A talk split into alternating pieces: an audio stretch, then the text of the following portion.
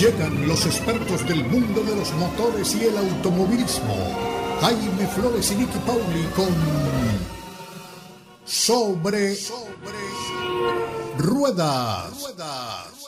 Sobre Ruedas es una presentación de Unánimo Deporte, el poder del deporte y la cultura latina.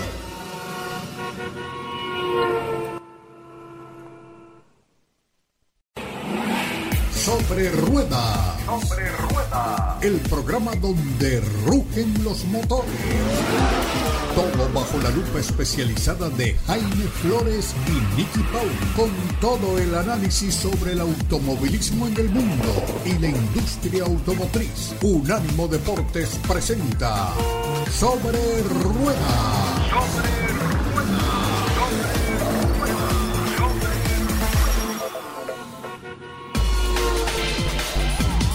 ¿Qué tal amigos? Bienvenidos una vez más a Sobre Ruedas a través de Unánimo Deportes. Hoy tenemos un programa muy muy especial para ustedes, aunque todavía no tenemos Gran Premio de Fórmula 1 en la jornada de hoy.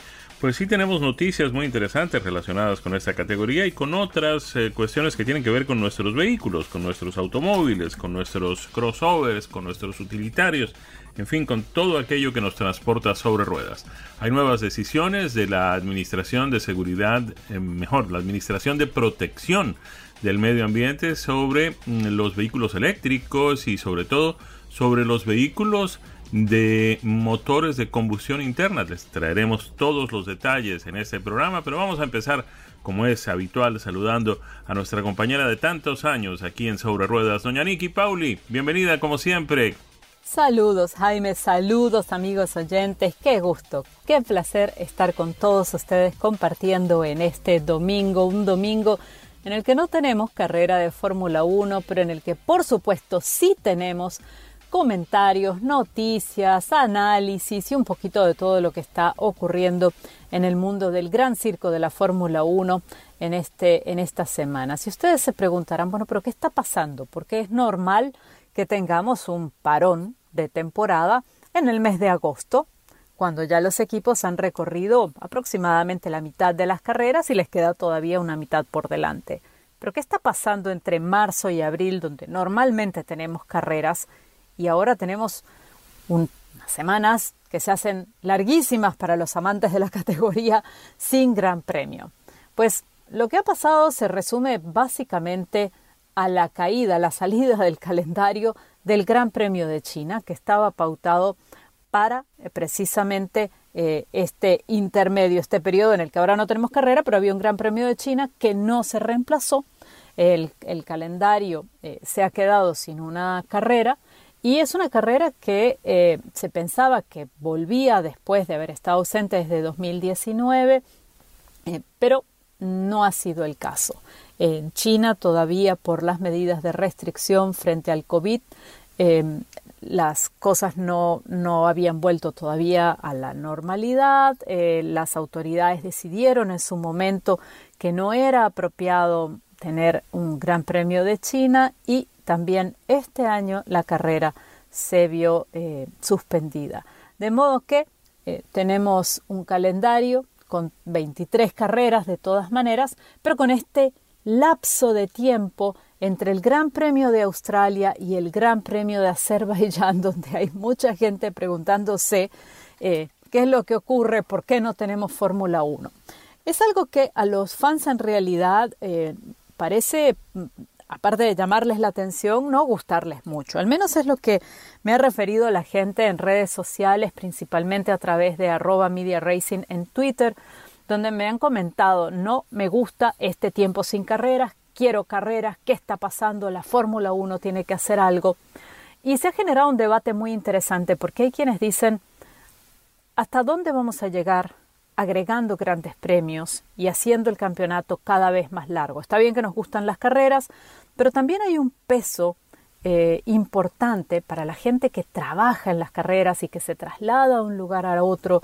Es un costo personal importante. Y allí el debate se suma, por supuesto, algo que me comentaban también en redes. Bueno, para eso ingenieros, mecánicos, técnicos, pilotos, dueños de equipo y todos los que están involucrados ganan las cifras de dinero que ganan, ¿no? Una cosa a cambio de la otra. y creo que es un, es un buen debate eh, si sumar más carreras o no a un calendario ya bastante cargado. Eh, hablamos, por ejemplo, del caso de NASCAR, donde, donde hay carreras prácticamente cada fin de semana del año.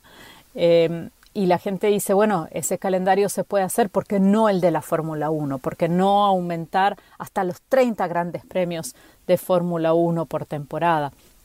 Y es un debate que se sigue generando porque hay muchas plazas, muchas ciudades, muchos países que están interesados en sumar eh, una cita de la Fórmula 1.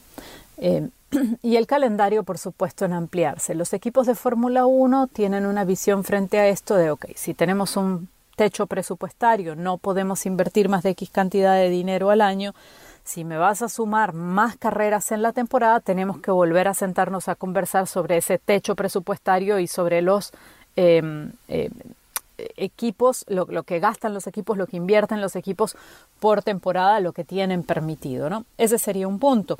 El otro punto es hasta qué, hasta dónde podemos comparar, y creo que no es válido, comparar un calendario de NASCAR que corre todas las válidas de su calendario en un mismo país, en, o en Norteamérica, podríamos hablar incluso si se expandieran un poquito más, pero estamos hablando de Norteamérica, eh, frente a un campeonato global como es el de la Fórmula 1, que corre en prácticamente cada continente y que eh, los traslados requieren una logística y unas operaciones impresionantes con costos altísimos, también en un momento en en el mundo en el que se habla tanto de mm, eh, controlar el tema de la contaminación ambiental, eh, pues hay mucha gente que pone en consideración también, que pone en la balanza eh, tenemos que seguir contratando estos aviones que movilizan a la Fórmula 1 de un lado al otro, que gastan tanto combustible, que queman tanto combustible, que dejan una huella de carbono tan grande.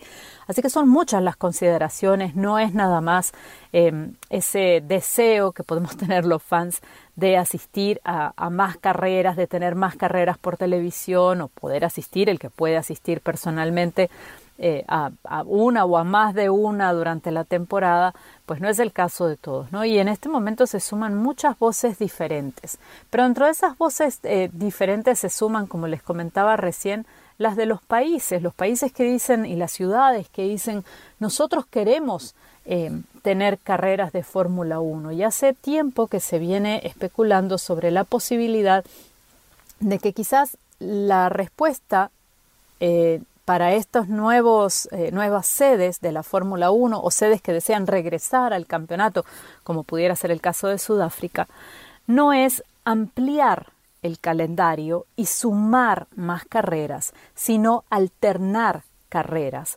Y es decir, en un año pudiera el calendario de la Fórmula 1 competir en, digamos, por poner cualquier ejemplo, en territorio francés, al año siguiente no está en Francia, pero sí está en Alemania y se alternan un año cada país. Em, esta es una, una, alternativa que funciona en algunos presupuestos eh, para quienes pagan el fee o los derechos de, de tener una válida de la Fórmula 1, pero hay otros países que financieramente esto no es un peso, han conseguido la forma de financiarlo, genera eh, suficiente movimiento, empleo directo e indirecto, una carrera de Fórmula 1, eh, además del interés turístico eh, y, de poner a un país o a una ciudad en, la mira en miles de hogares en el mundo, porque la gente tiene la posibilidad de ver imágenes de la ciudad donde se corre, de conocer un poco más sobre estas sedes. Y por lo tanto Em, justifica el costo para muchos de ellos, ¿no? Entonces, eh, esto también es una, una, alternativa. Y les decía que, bueno, la gente de Sudáfrica viene desde hace, digamos, unos dos, tres años quizás que nosotros venimos hablando de esto, em, de regresar al calendario de la Fórmula 1. Eh, también está dando vueltas por ahí el Gran Premio de Vietnam, que no se ha materializado hasta este momento, pero que tienen intenciones. Em, y se habla de que precisamente allí pudiera haber una alternabilidad en sudeste asiático, quizás alguna vez el Gran Premio de Singapur, otra Vietnam, pero Vietnam, que iba a debutar, Hanoi, que iba a debutar en 2020, eh, figuraba en el calendario original, pero luego con el coronavirus no hubo lugar para Vietnam en ese programa definitivo. Una vez que se finalizó ese calendario y se, y se ratificó ese calendario, pero desean volver en 2024 a tener una fecha asignada. Es un circuito urbano de 5.6 kilómetros en la capital em, y pudiera ser la sede en 2024 nuevamente. Se habla de otra carrera además en Estados Unidos. Hay gente que dice hay espacio para un cuarto gran premio de Estados Unidos. ¿A ustedes qué carreras les gustaría ver? ¿Qué, ¿Dónde les gustaría que se corriera la Fórmula 1? ¿Algún circuito donde ya haya corrido y ustedes piensen que hay que regresar? o algún circuito nuevo que les gustaría ver. ¿Qué ciudad quisieran ustedes que fuera sede de la Fórmula 1? Por supuesto, me pueden dejar sus comentarios y los compartimos la semana que viene aquí en, este programa en Sobre Ruedas por Unánimo Deportes. Me pueden dejar sus comentarios en arroba Media Racing en Twitter y vamos comentándolo en los próximos programas, por supuesto. A ver, ¿qué sedes? ¿Qué sedes les gustaría? A mí me gustaría ver un Gran Premio de Argentina, por ejemplo, eh, hablando en las Américas. Este, creo que me, gustaría ver un Gran Premio Argentina. Tuve la oportunidad de asistir eh, cuando se corría en Argentina. Me gustaría volver a, presenciarlo, ojalá. Em, pero hay muchas ciudades que me parecen interesantes y circuitos que no han estado. Kialami, Sudáfrica, me gustaría volver a verlo también en la Fórmula 1 es un, circuito grato. Eh, pues, ¿qué otros circuitos? Creo que, ¿qué otros circuitos me gustaría ver? Me gustaría ver a Estoril de forma permanente en la Fórmula 1, sin estar con esto de que va, de que viene, de que ahora sí, de que ahora no. Eh, pero creo que hay, hay, muchas sedes de la Fórmula 1, algunas pasadas, otras no, y definitivamente no me gustaría, por ejemplo, que saliera Spa-Francorchamps, no me gustaría que saliera Monza, no me gustaría que saliera Silverstone. Creo que son carreras tradicionales dentro de la Fórmula 1 y aunque Stefano Dominicali, el hombre que está dirigiendo los destinos de, la, de, este calendario, por lo menos de momento, eh, dice que eh, la herencia, la tradición eh, no garantiza ser sede de la Fórmula 1. A mí me parece que hay algo importante también en, respetar y en mantener esa tradición y esa herencia deportiva, esa herencia del espectáculo de la Fórmula 1 en cada una de estas sedes, sobre todo si siguen siendo circuitos competitivos que presentan un buen espectáculo, que tienen una buena atención para el público, una, una buena oferta para quien asista en persona o para quien mira por televisión. Así que esos son algunos de mis, de mis circuitos que quisiera mantener y algunos que quisiera volver a ver en la Fórmula 1. Espero los comentarios de ustedes en Media Racing, arroba Media Racing en Twitter. Nosotros vamos al corte comercial y cuando regresemos les voy a estar contando qué vehículo he venido manejando por estos días. Y aquí estamos en nuestra segunda vuelta en Sobre Ruedas por Unánimo Deportes y como lo prometido es deuda, les voy a comentar sobre un vehículo que he tenido la oportunidad, el privilegio de manejar por estos días. Es un vehículo que no todos los días eh, llega a mis manos y que cuando pues lo he visto por la calle me ha seducido, realmente me ha seducido. De hecho, le decía eh, a, una, a una colega, a una amiga, hace poco, le dije, es que te tengo que contar, me siento frente a él y lo observo, le miro los contornos, lo sigo con la mirada, pienso como si tuviera que usar una palabra para definirlo y lo único que viene a mi mente es sexy. Y entonces ella me preguntó de quién le estaba hablando. Y por supuesto, yo le respondí de un Mercedes AMG SL55 Roadster. Si ustedes no saben a qué vehículo me estoy refiriendo en este momento, los invito a que se conecten a sus redes sociales, a internet, a la página de Mercedes-Benz eh, y lo busquen. Mercedes AMG SL55 Roadster. Es sexy, vaya que lo es. Es además un estilo que se nota, que se impone, que sobresale. No hay nada en este vehículo que sea sutil, que sea etéreo, que uno no sepa cómo definirlo. En inglés utilizaríamos la palabra bold. Es, se hace notar. Es un vehículo que no va a pasar desapercibido, no importa por dónde pase. Y no pasa desapercibido, eh, no tiene, esto no tiene que ver con, con, su tamaño o no tiene que ver con unas características eh, particularmente llamativas por lo extrañas, sino que tiene que ver con el conjunto, con el diseño, con lo que nos presenta este vehículo y la vista externa de este vehículo, eh, que es realmente eso, imponente, notorio. Quizás sea la parrilla frontal, que es prominente y, y tiene unas líneas, unas curvas, unos juegos de líneas realmente muy interesantes, o quizás sea el alerón trasero, o quizás sea los frenos Brembo, aquí hay para todos los gustos. Lo cierto es que este vehículo nos deja muy pero que muy claro tras una primera mirada que hay alto desempeño deportivo y que es un vehículo, esto vale para todos los vehículos de Mercedes y de AMG de los que podamos conversar aquí, es un vehículo con un muy claro ADN derivado de las pistas de la Fórmula 1. Es un vehículo que tanto en el concepto de diseño, cuando hablamos de la parte aerodinámica, como cuando nos referimos a la máquina propiamente, a la motorización y a lo que y al, al, diseño interno del vehículo, hay un montón de cosas de tecnología sobre todo, hay un montón de cosas que se derivan de ese gran laboratorio que es la Fórmula 1 y que luego las marcas llevan a sus vehículos de calle. A veces, y esto cruzando un poquito de información, que nosotros aquí con mucha frecuencia hablamos de la Fórmula 1, prácticamente todas las semanas, cuando conversamos sobre la Fórmula 1 y les damos los nombres de los equipos, eh, ustedes lo notan, en los nombres de los equipos tenemos a los nombres de las marcas.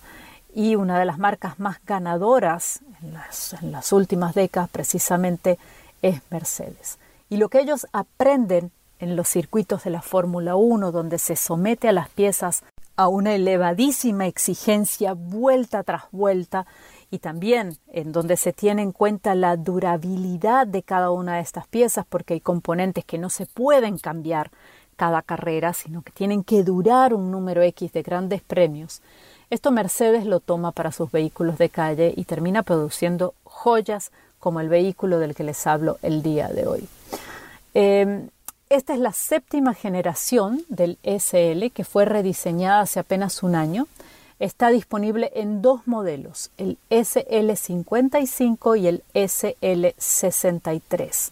En ambos casos ofrece mucho lujo, tecnología de primera y la sensación de que maneja uno eso, un auto salido de las pistas de carreras.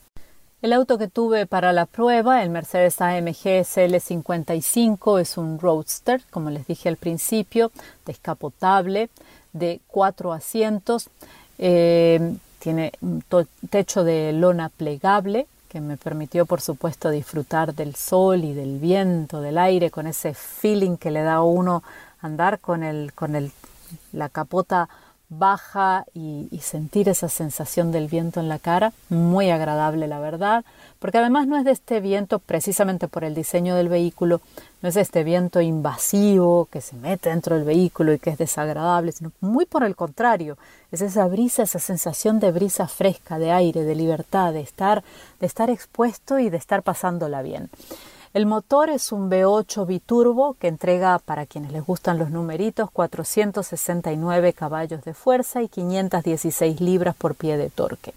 La transmisión es automática de 9 velocidades, por supuesto hay palanquitas tras el volante para los cambios de marcha.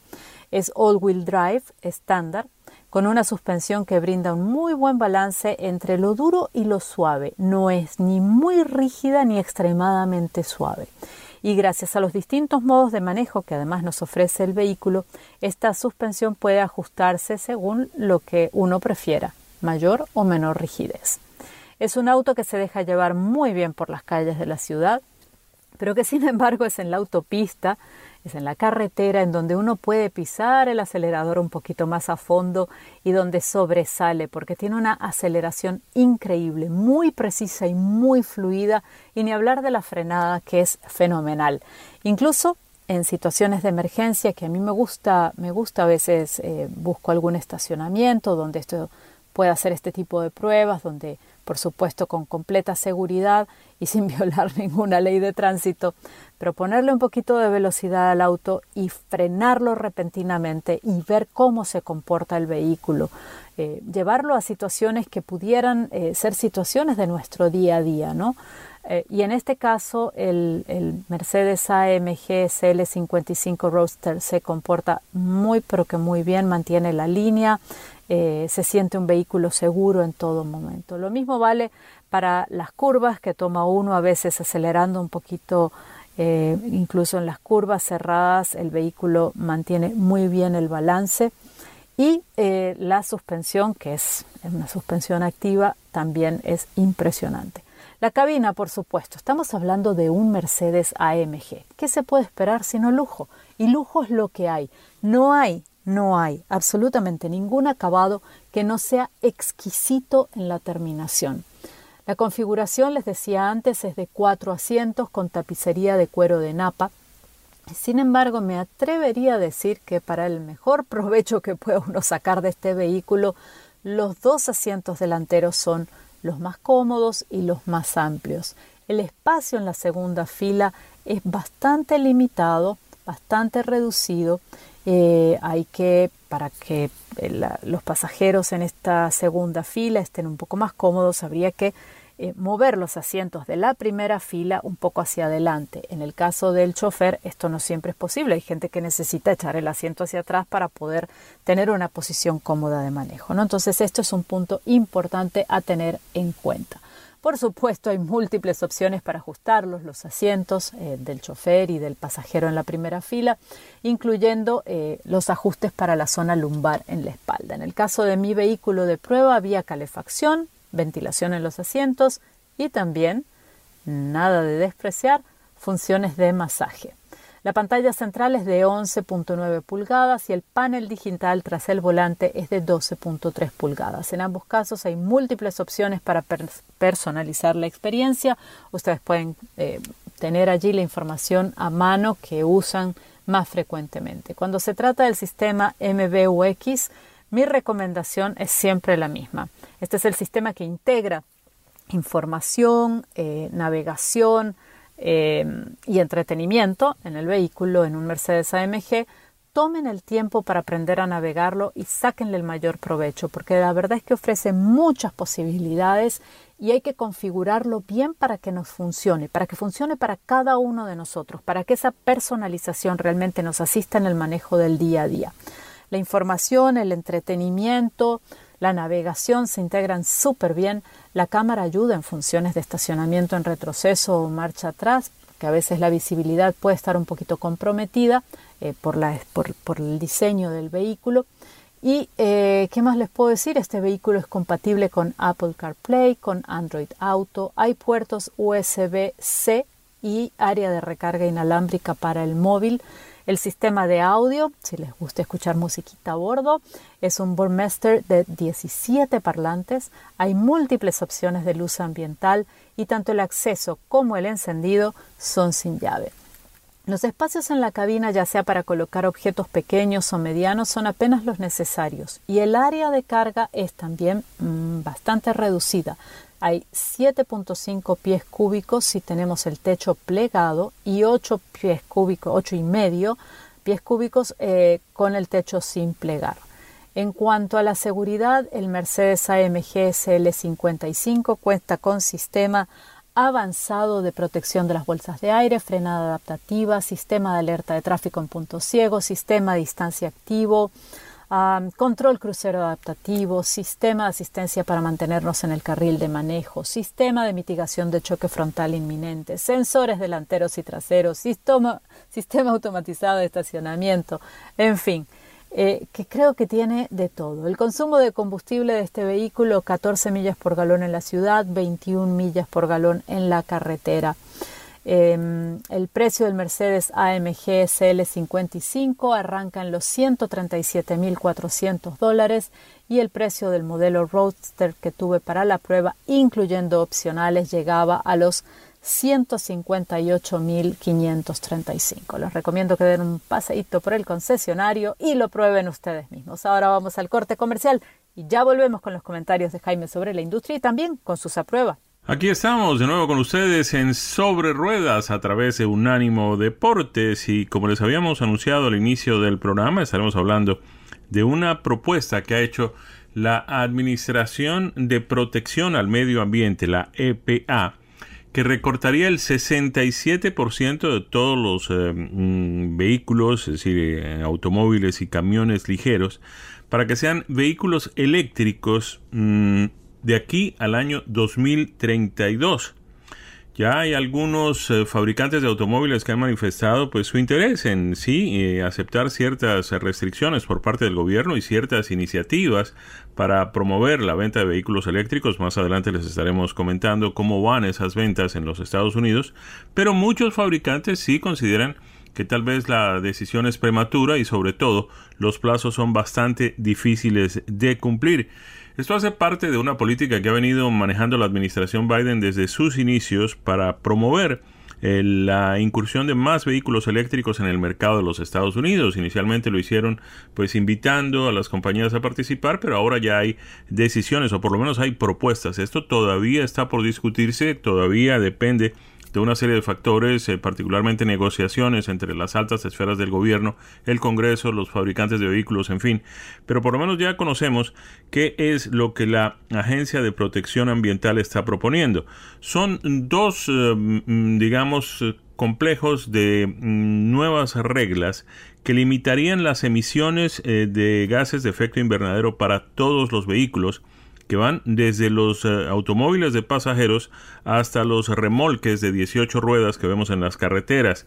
Eh, la más agresiva de varias opciones de la Administración de Protección del Medio Ambiente considerará que el 67% de los vehículos vendidos, nuevos vehículos de pasajeros, vehículos ligeros, camiones ligeros, sean eléctricos para el año 2032. Estamos hablando del vehículo que manejamos usted y yo regularmente. Estas serían las restricciones para las emisiones más agresivas de la industria automotriz en toda su historia, a lo largo de toda su historia. Y tiene como propósito pues cumplir con los compromisos que en materia de clima ha asumido la administración Biden. La Administración de Protección Ambiental calcula que las propuestas son lo suficientemente grandes para mm, eh, restar el efecto o disminuir o eliminar completamente el efecto equivalente a dos años enteros de emisiones de mm, dióxido de carbono a nivel nacional. Bajo la propuesta más agresiva, los fabricantes tendrían que recortar las emisiones para los eh, carros de pasajeros y los camiones ligeros que ellos venden eh, en el modelo 2032, en el año modelo 2032, a más de la mitad de lo que tendrían en el año 2026. Es decir, las restricciones comienzan ya muy pronto, en el año que viene. Eh, pero el año 2026 sería el último año en que estarían rigiendo las normas para fabricación de vehículos, las normas ambientales para fabricación de vehículos que están vigentes hasta el momento. Esta decisión de la administración Biden, eh, mm, eh, digamos antecedida o precedida por una serie de inversiones que el gobierno ha promovido y ha hecho también el gobierno en eh, mm, la fabricación de vehículos y camiones ligeros eléctricos. Eh, llegó a la oficina del señor Biden como presidente de los Estados Unidos eh, diciendo que ayudaría a los fabricantes a cambiar pues su mm, política de venta de vehículos para que más unidades eléctricas lleguen al mercado de la manera más pronta posible. Recordemos que la idea es que pues en la medida en que los vehículos eléctricos no producen emisiones en sus tubos de escape, emisiones de gases eh, eh, que producen el efecto invernadero, pues esto favorecería el medio ambiente y conduciría a eh, combatir el cambio climático. Lo que en algunos casos no se establece con mucha claridad es que muchas veces, muy frecuentemente, la electricidad de, que carga las baterías de estos vehículos pues se produce en centrales termoeléctricas que sí queman combustibles, particularmente carbón, gases y producen gases de efecto invernadero. De manera que aunque el vehículo no, se está, no está produciendo esos gases, no está contaminando directamente, perdón, sí está eh, consumiendo electricidad que está siendo producida por termoeléctricas. De manera que pues todavía esto no se ha establecido hasta qué punto están ayudando los vehículos eléctricos a eliminar estos tales gases de efecto invernadero. Eh, digamos que mm, los fabricantes eh, han venido vendiendo más vehículos eléctricos. Eh, de acuerdo con la información que tenemos y más adelante estaremos pues ampliando un poco esto, los vehículos completamente eléctricos constituyen el 7% de los registros de nuevos vehículos en los Estados Unidos. Esto fue el pasado mes de enero.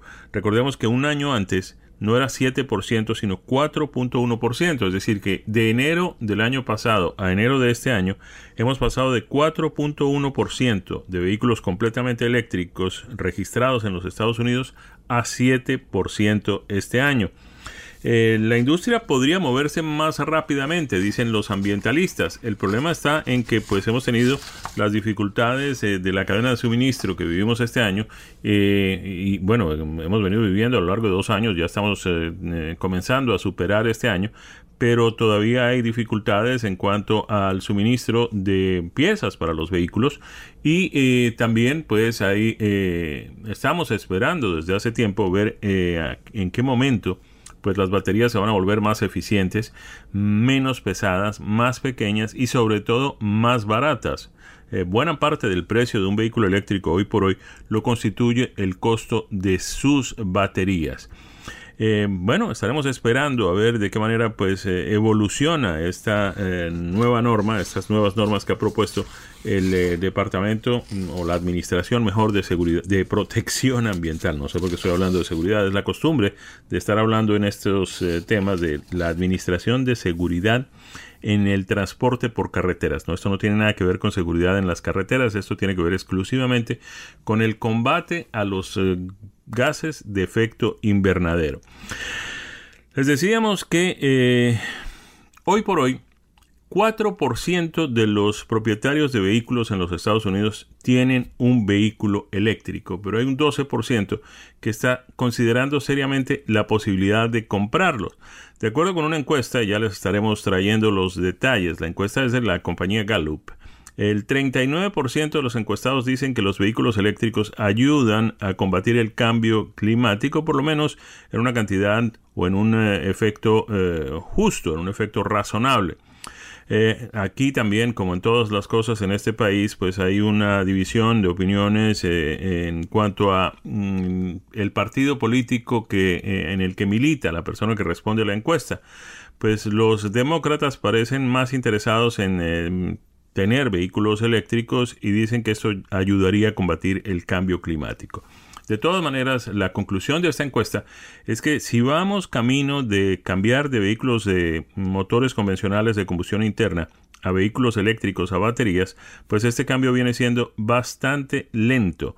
Mm, menos del 4% tienen un vehículo eléctrico hoy y muchos están considerando comprarlo, hemos hablado ya 12%, pero el 43% de los adultos en los Estados Unidos dicen que ellos considerarían comprar un vehículo eléctrico en el futuro, mientras que 41% dicen que definitivamente no está en sus planes tener un vehículo eléctrico.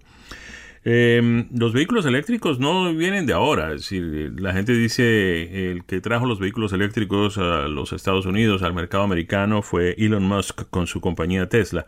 Y esto no es exactamente cierto. Los vehículos eléctricos están en, el panorama desde el siglo XIX, mucho antes inclusive de que llegaran los vehículos a gasolina. Em, se han venido mm, popularizando y han venido ganando un segmento importante del mercado a lo largo de la última década, justamente con eh, la aparición de Tesla en el mercado. Tesla es sí, efectivamente, la primera compañía que nos ha traído una flota completa de vehículos completamente eléctricos eh, que han venido reemplazando poco a poco los vehículos eh, tradicionales, es decir, los vehículos con motores de combustión interna a gasolina, más por motivos ecológicos que, por motivos prácticos. A diferencia del vehículo a gasolina, que simplemente basta con llegar a una estación eh, de servicio en cualquier esquina de cualquier ciudad, en cualquier punto de parada, en cualquier carretera, y uno simplemente en cuestión de minutos llena fácilmente el tanque de combustible y su vehículo vuelve a recuperar una autonomía en la carretera de 200, 300, qué sé yo, cuántas millas, dependiendo obviamente del tamaño del vehículo, del tamaño del tanque y también del rendimiento del vehículo en cuanto a consumo de combustible.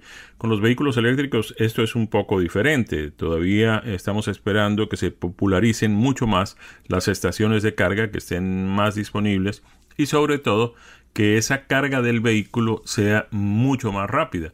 Dependiendo del voltaje, 110 voltios podría tomar 10-12 horas, 220 voltios podría tomar 5 o 6 horas, 440 voltios sería cuestión de 30 o 40 minutos, pero de todas maneras este tiempo es considerablemente superior al que toma llenar un tanque de gasolina en una estación de servicio. Tal vez esta es una de las razones por las que todavía no se popularizan como mm, se espera eh, los vehículos eléctricos en el mercado americano. El otro tema es el precio de los vehículos, que todavía siguen siendo considerablemente más caros que sus similares a gasolina. Es decir, un vehículo mm, compacto eh, a gasolina puede estar costando 25 mil dólares y un vehículo similar del mismo tamaño con las mismas prestaciones eléctrico podría costar entre 8 o 10 mil dólares más por lo menos. Hay algunos incentivos fiscales, eso es cierto, pero de todas maneras todavía no alcanzan la popularidad eh, que pues se espera. Mm, habrá que determinar y está por establecerse si estas nuevas restricciones que está proponiendo la Agencia de Protección del Medio Ambiente contribuyan a la venta de más vehículos eléctricos aquí en los Estados Unidos. El 67% pide la Administración de Protección Ambiental, 67% de los vehículos eh, que se venden en el mercado americano deberán ser eléctricos para el año 2032. Cumplimos compromisos y regresamos con más aquí en Sobre Ruedas a través de Unánimo Deportes. Y así hemos llegado al cuarto segmento de Sobre Ruedas por Unánimo Deportes y este es el segmento en el que nos subimos a bordo con Jaime y nos vamos a dar una vueltita en los autos que ha tenido la posibilidad, el privilegio de probar. El Jaime, cuéntanos qué autos has venido manejando esta semana. Así es, Nicky, aquí estamos para compartir con ustedes impresiones de manejo de un vehículo absolutamente excepcional que hemos tenido la suerte de volver a manejar. Todos los años manejamos el modelo más reciente de este vehículo, eh, que es eh, sin lugar a dudas el vehículo como todos los vehículos deberían ser, el automóvil como todos los automóviles deberían ser. Me estoy refiriendo al BMW 330i Sedan. Este vehículo tiene con eh, diferentes denominaciones una trayectoria de varias generaciones. Este vehículo ha estado con nosotros tal vez desde comienzos de los años 70, cuando se le conocía como el BMW 2002. Es el sedán, digamos, del segmento compacto del fabricante alemán.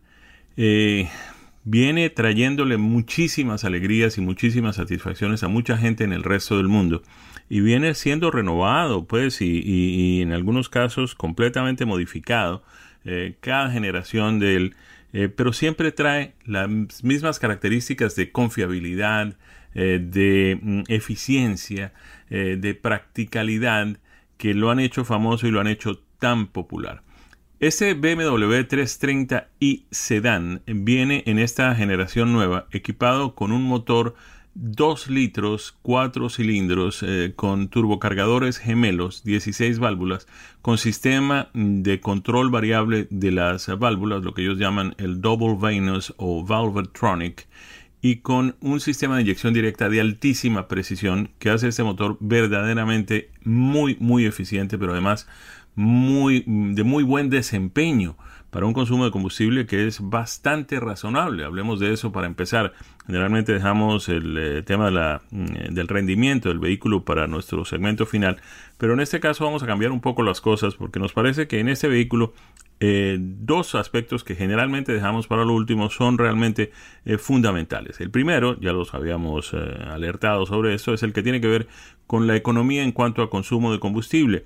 Según la Administración de Protección Ambiental, que mencionamos repetidamente en el segmento anterior, este BMW 330i Sedan tiene un rendimiento de 25 millas por galón en la ciudad y 34 millas por galón en la autopista, pero para un carro de estas características, con este desempeño y con, esta, con este prestigio, con esta reputación que viene con el nombre BMW, esta es una, un rendimiento que pues veíamos en compactos mucho más eh, modestos, mucho más pequeños. Eh, el otro tema tiene que ver con el precio. No es un automóvil necesariamente barato, pero para todo lo que trae y todo lo que significa, viene bastante bien. Tiene un precio básico um, de 42.300. El que manejamos con una serie de aditamentos incluidos llegó a los 52.890 dólares. Es un BMW 330i sedán el precio pues obviamente refleja un poco el, nombre, la marca, en fin, todo ese tipo de cosas. Y hay que tener en cuenta que como sucede con eh, todos los vehículos del fabricante alemán, este 330i sedán viene también con el programa de mantenimiento incluido para los primeros tres años o 36 mil millas, lo que ocurra primero, es decir, no hay costos para mm, el eh, cambio de aceite, ni el cambio del filtro de aceite, ni el cambio del filtro de aire, ni el eh, microfiltro de la cabina, ni los chequeos eh, del vehículo, ni los bujías de ignición del motor, ni el líquido para frenos, todo esto está incluido en el servicio para este vehículo a lo largo de los primeros tres años o 36 mil millas. El vehículo viene mm, con una transmisión eh, automática deportiva de 8 velocidades que le da una eficiencia realmente fenomenal y un comportamiento muy muy agradable tanto en la calle como en la carretera un sistema de control dinámico de estabilidad, con un sistema de control dinámico de tracción también. Eh, los frenos son maravillosos, frenos antibloqueo, eh, de disco en las cuatro ruedas, ventilados, en fin, todo esto que ya eh, se ha convertido prácticamente en, en, ritual, en rutina a lo largo de los años en la mayoría de los vehículos, pero con el caso de BMW tiene además toda esta trayectoria, todo este prestigio, todo este, todos estos pergaminos que le da pues ser un vehículo que viene fabricándose hace ya casi 50 años. ¿Qué más les puedo decir? Me sorprendió de manera muy especial el mm, resultado que este vehículo ha obtenido en los exámenes de seguridad del gobierno. Tiene cinco estrellas, que es la calificación máxima en todos en todos los aspectos, empezando por eh, la calificación de seguridad completa del vehículo, eh, que también es de cinco estrellas. Eh, los choques frontales, tanto el pasajero como el conductor, cinco estrellas. Los choques laterales, tanto para las sillas delanteras como para las sillas traseras, cinco estrellas. Y una categoría en que difícilmente un vehículo obtiene cinco estrellas, que es el, el volcamiento del vehículo, lo que podría suceder cuando el vehículo se vuelca de manera total.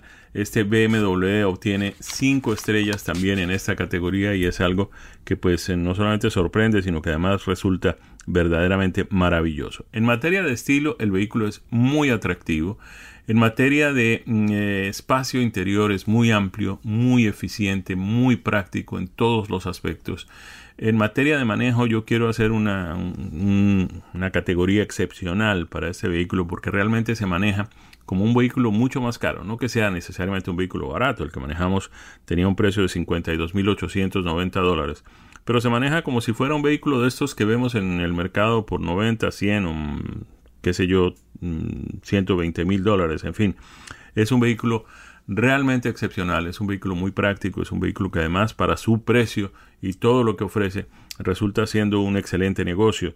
Eh, si hay alguien por ahí buscando un vehículo, un sedán compacto, un sedán de características no muy mm, eh, ambiciosas ni muy tampoco eh, ostentosas, pues este BMW es eh, justamente el punto más eh, cercano a, la perfección. El vehículo ofrece todas estas cosas maravillosas de un vehículo de marca, pero con cierto nivel de practicidad y cierto nivel de economía y sobre todo cierto nivel de eficiencia en todos los aspectos.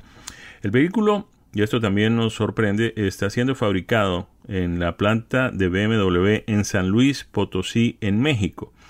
El motor viene de Austria, la transmisión viene de Alemania, tiene 27% de piezas alemanas, 15% de piezas mexicanas y 7% de piezas de fabricación o americana o canadiense. Esto habla muy bien de la industria automotriz y de cómo las cosas pues están eh, regresando a la normalidad después de la crisis en la cadena de suministro. Recordemos que mm, eh, pues eh, son varias naciones involucradas aquí en, en, la fabricación de ese vehículo. Austria que produce el motor, Alemania que produce la transmisión, México que produce el 15% de las partes, 7% de las partes vienen de Estados Unidos y Canadá, pero la mano de obra eh, es completamente mexicana a la hora de fabricar el vehículo, de ensamblarlo. Y habla también muy bien de la calidad del trabajo de los eh, empleados mexicanos de las plantas de fabricación de vehículos que cada vez más están ganando mercado, están ganando el aprecio y el respeto del mundo entero en cuanto a la calidad de los vehículos que allí se fabrican. No solamente se fabrican mm, vehículos de marcas americanas desde hace mucho tiempo en, México, eh, hay plantas de fabricación de vehículos de todos los tamaños para los eh, fabricantes estadounidenses, pero también, por ejemplo, Nissan tiene una planta en Aguascalientes que produce eh, vehículos no solamente para el mercado local y para el mercado americano y canadiense, sino también para otros países del mundo. Hay vehículos eh, que tienen su origen en, Brasil, pero que han sido fabricados históricamente eh, en México, han sido ensamblados. el ensamblaje final del vehículo ha estado por cuenta de la subsidiaria mexicana del fabricante y obviamente pues genera una cantidad significativa de empleos en territorio mexicano. De manera que ahí está entonces este BMW 330i Sedan. Repito, motor 4 cilindros 2 litros con turbocargadores gemelos, transmisión automática de 8 velocidades, frenos de disco en las cuatro ruedas, antibloqueo, 5 eh, estrellas en todas las calificaciones de seguridad. 25 millas por galón en la ciudad, 34 millas por galón en la autopista, para un acumulado de 29 millas por galón y el precio que originalmente pues eh, tiene un básico de 42.300 dólares, el que manejamos llegó a 52.890 dólares. De esta manera vamos llegando al final de nuestra edición de hoy de Sobre Ruedas a través de Unánimo Deportes. Los invitamos una vez más para que estén de nuevo con nosotros el próximo fin de semana. Tampoco tendremos Fórmula 1 eh, la temporada se reanuda ya para final de mes con el Gran Premio de Azerbaiyán y en la primera semana de mayo tendremos eh, la carrera en Miami, el Gran Premio de Fórmula 1 de Miami, que será la segunda edición de este segundo Gran Premio en los Estados Unidos. Este año tendremos tres, porque además del ya habitual premio de Texas, tendremos el premio de Miami, eh, que acabo de mencionar, y en el curso del calendario estaremos recibiendo también a la ciudad de Las Vegas con una eh, prueba válida del calendario de la Fórmula 1. A nombre de nuestro equipo, Nicky Pauli y este servidor Jaime Flores en los micrófonos, Daniel Forni en la producción y en los controles. Les deseamos a todos un feliz resto de fin de semana, que tengan una semana muy productiva y que estén de nuevo con nosotros el próximo domingo. Felicidades para todos, que la pasen muy bien. Esto ha sido Sobre Ruedas una presentación de Unánimo Deportes.